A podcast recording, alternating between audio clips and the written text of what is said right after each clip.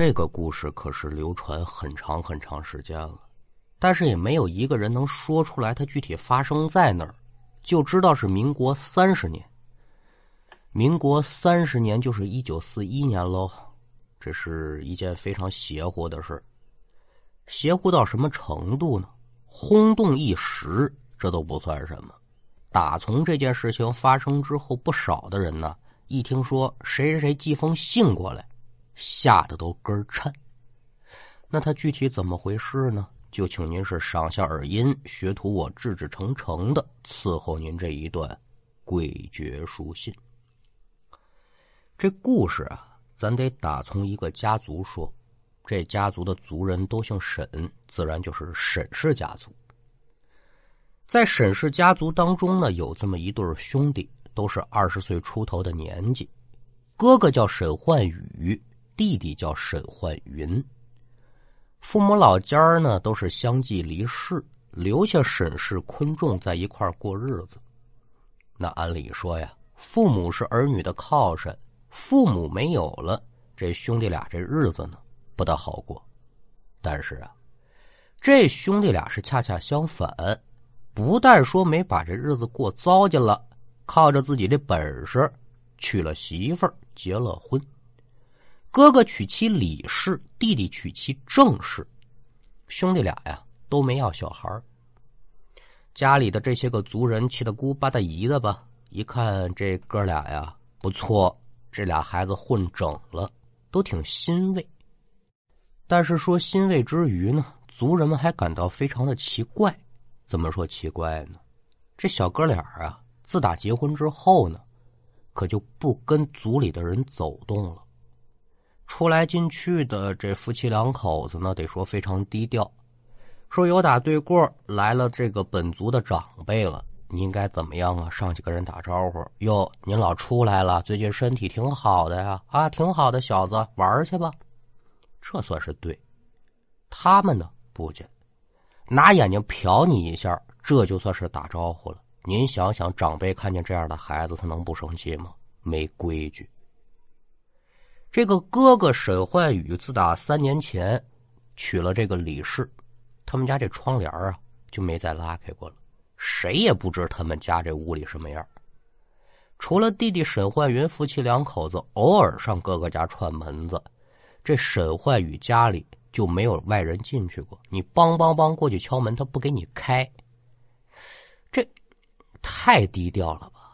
低调到里里外外可都透着神秘了，让人不好琢磨。所以说，这三年以来，沈氏家族的人对于这兄弟二人可就写满了问号。这俩孩子到底怎么回事？那有书则长，无书则短。时间一天天的过，可就到了故事发生这一年的这一天。说这天中午，沈李氏呢从外面回家，刚把这屋门给捅开，就看见自己爷们沈焕宇啊。趴在正堂屋的地面之上是一动不动，而且地上流了不少的血，屋中的家具啊，还有不少的物品呢，都有被翻动过的痕迹。那这个场景可就把这李氏妇都吓坏了，捏呆呆愣磕磕立在了原地，足足有十几秒钟，这才是尖叫着呀就奔向了自己的爷们沈焕宇，看看这人怎么了。那这一嗓子喊出去，可就惊动了街坊四邻了。哟，怎么回事啊？鸡毛子喊叫的，噔噔噔噔噔噔，脚步声音响亮。没多大一会儿，听见动静的沈氏族人可就都来到沈焕宇这屋里头了。一看屋内这场景，也没多做停顿，连忙可就把沈焕宇送医院了。经过抢救之后呢，医生就告诉沈理事。说这沈先生受这伤啊，是被人用硬物砸中后脑勺造成的。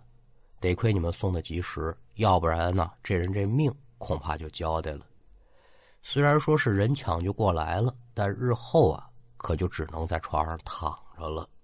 按咱现在的话说呢，这沈焕宇成植物人了。那这个消息就宛如晴天霹雳一般，咔啦啦，可就打在了沈李氏的身上。咱们是抛开沈李是怎样的伤心，如何的难过，一概不表。事情发生之后，审理室再联想到家中有被翻动过的痕迹，再加上医生给出这个诊断结果，审理室可就确定了，我爷们这不是意外，是凶杀，所以就跑这警察局报警了。接到审理室报警之后呢，警察局可就立刻派出两名警察着手调查此案。这两名警察呢，分别是老周还有小严儿。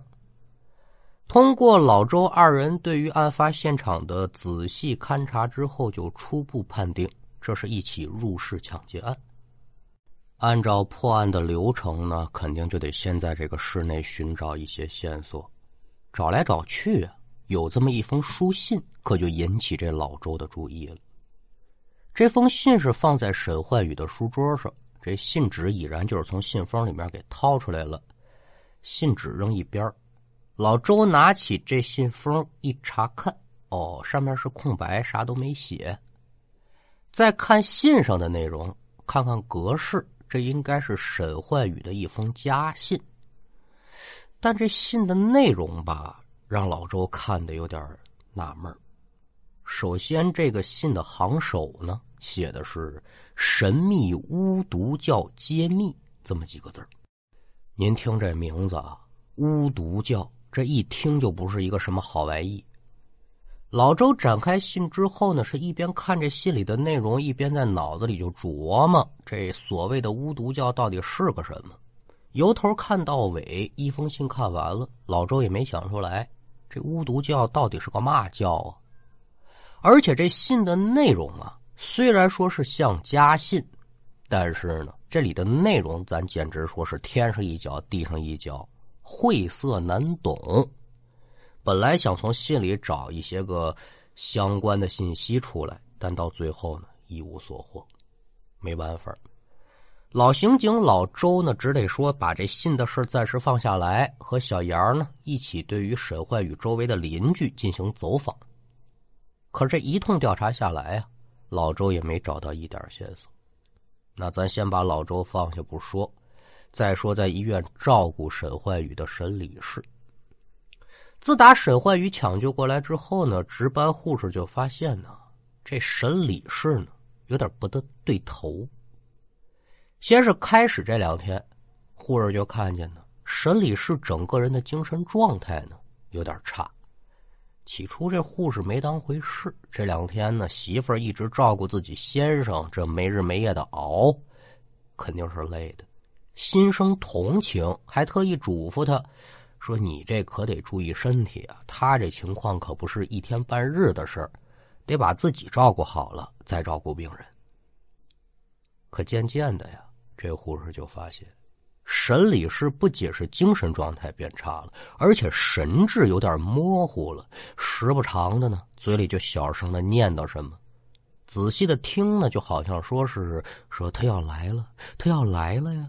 哎，这类的话，这小护士工作经验是大的呀。他一看人这样了，那就不是说累的了，这是精神上有毛病，就赶紧往上面报。医院呢，还挺把这事儿当回事儿，找到相关的医生呢来看了看。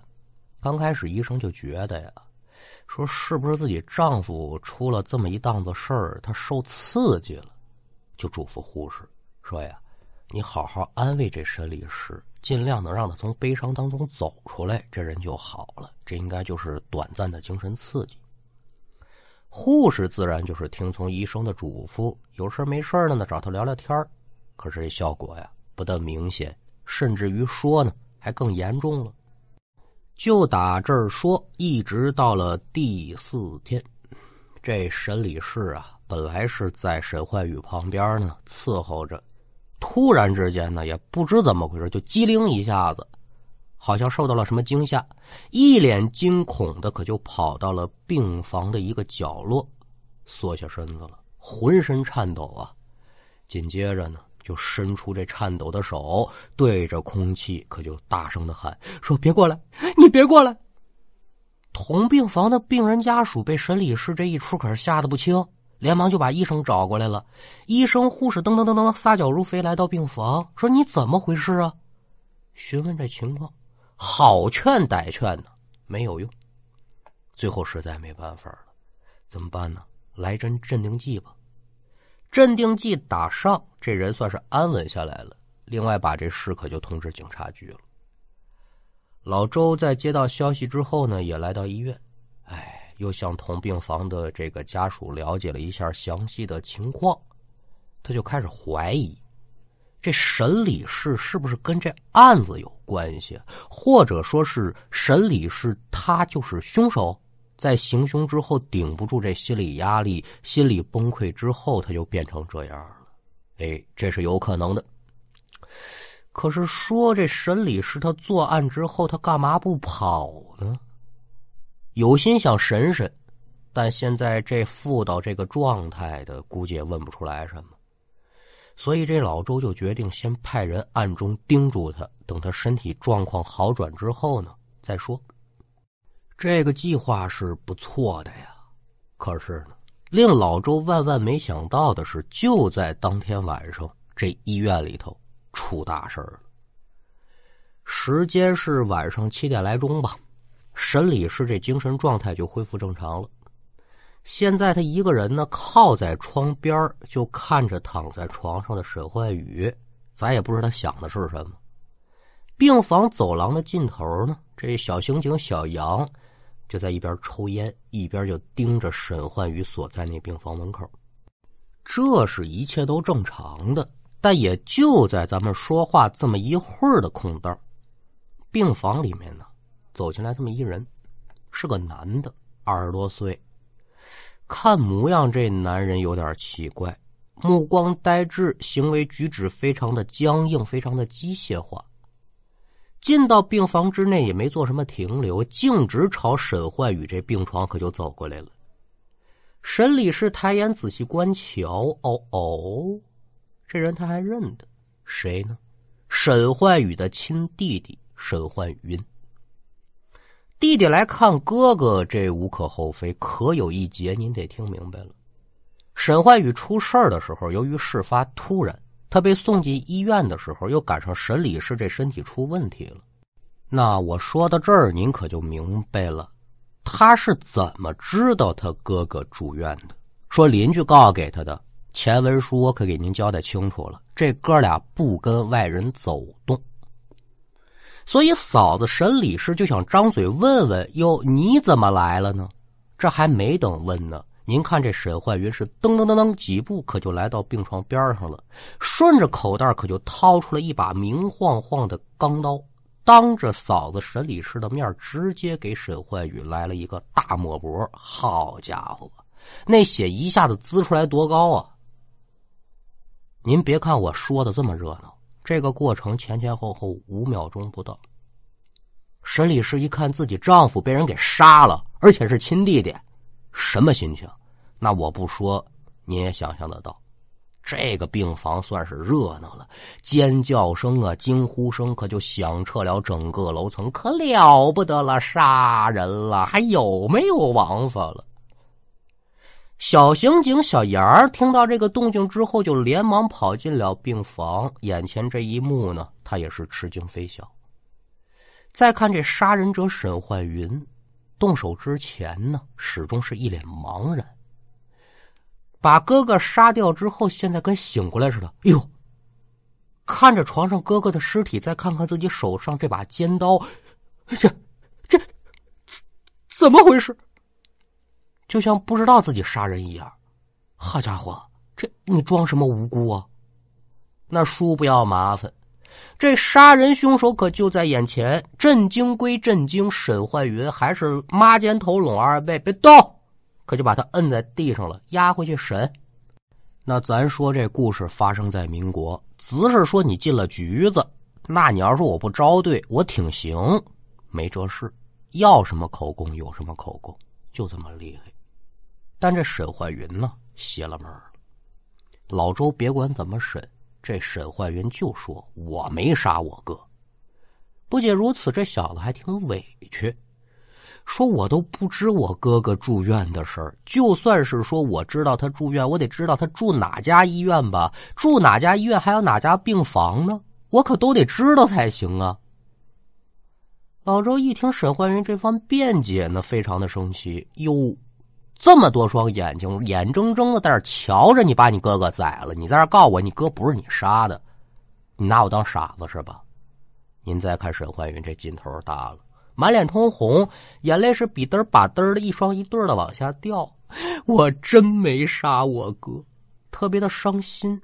得了吧，事已至此，你就别狡辩了。这、这、这真的，就在今天傍晚的时候，我在我们家门口捡到封信，打开之后我就看了一下，然后我就什么都不知道了。你们得相信我呀。您要说沈焕云呢，他这是装的，那他足够拿奥斯卡影帝了。真不像是装的。老周这经验很丰富，也看得出来。而且这其中提到了这封信，老周就问：“什么信呢？”沈焕云转眼珠想了想，说：“好像是一个神秘巫毒教揭秘的信。”听到这句话，一向思维敏捷的老周可就马上联想到沈焕宇出事当天，自己在他书桌上瞧见那封信了。这两封信标题一模一样，难不成说这里面有什么道道？那这信呢，带着没有啊？没带着，在我们家呢。那还等什么呢？上你们家瞧瞧去。办案讲究的是雷厉风行，摸到这条线儿了。这个老周带着自己徒弟小杨，押着这犯罪嫌疑人沈焕云，可就够奔了他的家中。去的非常快，来到家门前，梆梆梆一打门，约么几秒钟的时间，这门由打里头啊开了一条小缝再就没后文了。三人挺纳闷这叫什么开门的呀？沈焕云是一家之主啊，伸手可就把这门给推开了。门一打开，门内站着一个女人。这女人呢，不是别人，沈焕云的妻子沈正氏。沈正氏现在这人跟平常不太一样，整个人这状态就跟沈焕云杀沈焕宇的时候差不离。手中啊，也是攥着这么一把明晃晃的钢刀。也就在外屋的三个人这么一愣神的功夫，只见门内的沈正是是快走一步，没有任何停顿，手中这钢刀噗一下可就捅进沈怀云的胸口了。都没等老周反应啊，再看沈怀云是手扶伤口，噔噔噔倒退几步，咣当一下死尸在倒。沈焕云这条命一交代，您再看他的妻子沈正氏没闲着，就得说是真够狠的，把刀掉了一个个儿，冲着自己的胸口，噗一刀给自己又来一下，也死了。短短几秒钟，两条人命这就没了。那这种突如其来的变故，让经验丰富、身经百战的老周也是直接就愣在了当场。一旁那小刑警小杨就直接傻了：“是是是，师傅，这这这什么情况？我哪知道什么情况啊？纵然说是想不通，但这案子呀还得查。”老周就连忙让小杨联系医院，自己就进房间，在房中转悠这么一圈啊。老周这目光可就锁定在正堂屋桌子上的一件物品上了，一封已经打开的信。信封跟信纸这样式呢，跟之前沈焕宇家看见的那信是如出一辙。信上的内容除了兄弟二人的名字不一样，其他的内容跟之前看到那封是一字不差，都是神秘巫毒教揭秘这么一封信。把这两封信并排摆在桌面之上，老周可就陷入沉思了。沈氏兄弟和沈正氏的死，还有沈李氏的异常状态，到底是因为什么？思来想去呢，找不出一点点线索。老周最后没办法，就把所有的注意力都放在两封信上头。这两封信到底是谁写的？信中所提到这巫毒教是个什么教？沈焕云夫妻临死前这异常表现，还有沈李氏的精神异常，和这信到底有没有关系？换句话说，跟这所谓的巫毒教有没有关系？咱们就简短说，打这儿开始很长的一段时间，刑警老周呢就拿着这两封信，在坊间寻找各路的高人呢，就希望呢能打听出一点关于巫毒教的消息，这到底是个什么组织啊？但非常可惜，找了一大通之后呢，也没人知道什么无毒教啊，从没听说过。但是，关于沈氏兄弟和沈正师的死，有人可是给出自己的看法了。这人是这么说的：“说你瞧这封信，看着呀，就是一封普普通通的家信，但这里面这文字可有讲究，它是拿特殊的药品写出来的。”这种药呢，可以让观看者产生一种幻觉，所以说每个人看到这信的内容，他都不太一样。说白了呢，他们就是在这封信的操纵之下，才做出了那些异于常人的举动。这说法乍听之下看似是合情合理，但是您只要稍一琢磨，就有点不切实际了。这边老周正为这个离奇案件一筹莫展的时候呢，医院这边又传来消息了，说这沈理事啊疯了，每天在这病房里头是大喊大叫啊，宣称所有人都会变成恶魔，而且每个人都想杀他。最后医院实在没办法了，得了吧，您换一地儿吧，直接把他送进精神病院了。那审理师这么一封呢，想从他身上再获取什么信息，估计就不大可能了。关于这两封信的调查工作也没有任何的头绪，这案子一时之间可就陷入到僵局当中。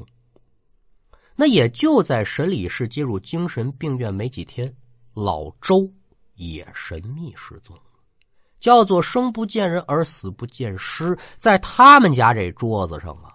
竟然也发现了一封同样的信，那一时之间呢，关于这个叫做“神秘巫毒教揭秘”的信件，很快在当地就引起了不小的轰动。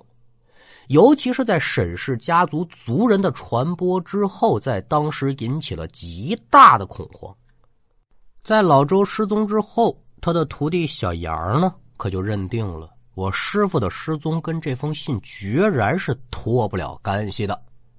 但是我也参与这案子了，是不是下面就是我了？深思熟虑之后呢，小杨也就辞职了，为了明哲保身，避免身遭不测嘛。警局的其他人也没有人愿意接手这么一个棘手又暗藏杀机的案子。关于这灵异书信呢，可就在坊间传开了，各种各样离奇的传说，那简直说长了翅膀了。很长的一段时间，老百姓都已然不敢写信了，就生怕说我写一封信，人给我回一封信，回过来这封信呢，就是这个灵异书信。但是呢，别管多么大的事情，在时间的面前，它总会慢慢的趋于平淡。日子口一久，老百姓也就不提这事儿了，把它给忘了。但是呢，在若干年之后，终于有人呢。再次把这灵异书信给翻出来了，并且对信中提到的这个巫毒教给出了自己的解答，而当年死去的沈氏兄弟和沈正氏以及神秘失踪的老周，也都给出了比较让人可信的一些看法。咱们先说什么是巫毒教？巫毒教呢，又叫伏都教，它不是我国的一个教派。它是源自于非洲西部的一个糅合了祖先祭拜、万物有灵论、通灵术的这么一种原始宗教，非常类似于我国的萨满教。这个福都呢，在本地语言当中就是灵魂的意思，而福都教当中最为著名、最为恐怖，也是最为臭名昭著的一个巫术，叫还魂师。有些人呢，就为了报复自己的仇人，在当地找到这样的巫师，施展此法来报复自己的仇敌。那这个巫师呢，会先想办法让施法的对象呢吃下这河豚的毒素，然后再配以秘法，让施法对象进入假死状态，这就叫做还魂师。所谓还魂师呢，指的就是一种处于生与死临界状态的活死人。这种人呢，没有知觉，没有意识，任由主人随意的奴役和支配，这多恐怖啊！那如果这个人说的是对的，咱们捋顺着这条线索往下想，这沈氏兄弟是不是得罪谁了？这人呢，用巫毒教的还魂师这个办法对他们进行操纵。让他们达到自相残杀的结果。那在当中，这封信扮演了什么样的角色呢？制造恐慌的媒介呀！老百姓都认为是这信在作祟呀。其实呢，也不一定。那剖析这件事情的人是谁呢？无从得知。就这么跟您说吧，一直到现在，咱今天说这案子还是一悬案。也被收录进了民国灵异悬案系列之中。一三年的时候呢，这个有一个电影叫《死亡邮件》啊，就是以这民国悬案《诡谲书信》为蓝本创作的，是一部惊悚电影，也可以说是这封灵异书信的续集吧。反正你要是有兴趣的话呢，可以过去瞧一瞧。好了。今天的故事就给您讲完了，希望您能够。